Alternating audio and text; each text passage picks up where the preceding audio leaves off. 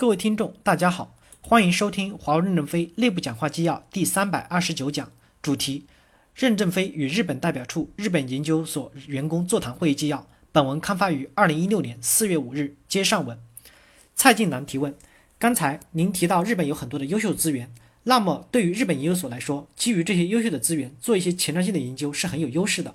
但我们的研究经费包括项目都是从总部来的，日本研究所无决策权。我们能不能提供这种平台或资源，让日研所有前瞻性的、创新性的项目上有一定的自主权？任正非回答说：“首先，徐志军补充说，你这个问题我清楚，也就是研究所是没有独立的预算去做研究和创新项目，所有研究所都有提到过这个问题。但是我们现在经费又是由产品线或研究项目向下覆盖的，这件事是一直比较矛盾的。站在研究所的角度，研究所有一定的预算去做创新和研究新项目，说得通。”但是在产品线的角度，又怕重复，现在还没有拿到好的解决方案。任正非回答说：“我觉得二零一二实验室将来肯定每年有一笔预算，占一个百分比，这个预算就不管，允许大家花些钱做一些前瞻性的投入。这个预算模式的改变，徐徐直军回去好好研究研究。”徐直军回答说：“现在美研所在试点，日研所还没有过来。”蔡建南接着提问：“在有优秀资源的地方，外研所、外研、外研所。”做创新性的项目研究项目的比例是否可以高一些？任总有什么建议？任正非回答说：“你给我们提了一个很大的课题，就是我们的组织结构的变革。我们愿意在我们的顶部设计一个思想研究所，我们的高级专家、高级干部可以在这个思想研究所里面头脑风暴，来理解世界未来可能的方向是什么。我们二零一二实验室来做些验证。我们过去很重视工卡，没有工卡呢，我们就认为不是我们的人。我们的视野与我们的工卡有那么大的关系吗？”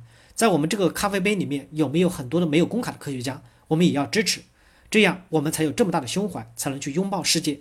要拥抱，要胸怀世界，就要敢于气吞山河。富士山、喜马拉雅山都吃到了你的肚子里面去了，你看一下你的心胸有多大。我们要敞开心胸，拥抱这个世界。思想研究所要需要确定一个边界，在一个边界范围内的项目，我们允许创新，既允许外部科学家创新，也允许内部创新。这样，即使出现黑天鹅，也是从我们的咖啡杯里面飞出来的。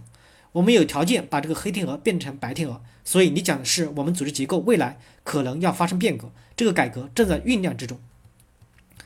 张丽萍提问：前段时间看到一组数据，说苹果今年的销售收入是两千多亿美金，研发投入是九十多亿美金；华为去年的销售收入是六百多亿美金，研发投入是九十多亿美金。从绝对数量上和投资比例来看，都比它要高。这个问题有几个解释：一方面可以说华为看得比较长远，苹果会短视一点。但另一种解释是华为研发的投资收益比较低，不知道您怎么看待这个问题？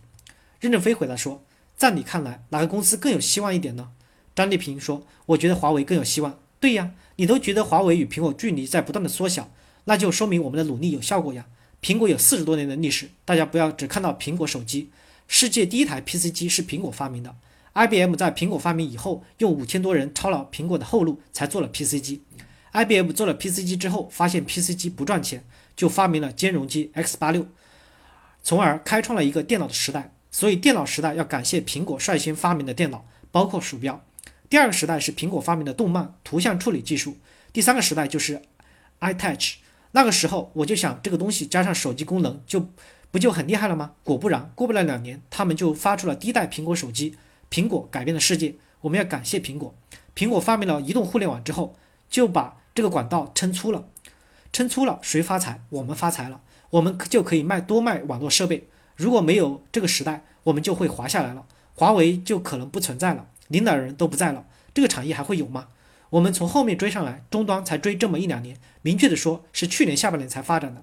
上半年我们的组织结构还是烟囱式的结构。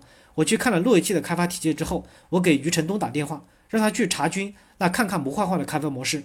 刚好余承东从北京下飞机。他也就去看了，看完之后，下半年才改组组织结构，改成了平台式模块化的结构，才使华为的手机走起来了，能够卖两百多亿美金就够疯的了。实际上，他的话说话呢，你不要听，他真正给我们讲的比你们想象中的还大，因为他敢跟我们讲真话，不敢给别人讲真话，给别人讲真话，别人要卡他预算呀，要钱，要指标。我说啥？我说我啥也不要，我们正在前进的路上，我们为什么要这么简单的去看财务比呢？省委百会提问。我是日本人事部的省委，主要负责培训工作。我们在培训上有给新员工介绍任总写给新员工的一封信，但是这封信主要是针对在中国入职的专家来写的。关于日本本地入职的员工，希望您能给我们一些建议。任正非回答说：“你说的非常的准确，我回去要改进这封信，适应全球化的标准。因为这封信是很早以前写的，没有改过，当时还是基于我们是一家中国公司来写的。你这个建议很好，感谢大家的收听。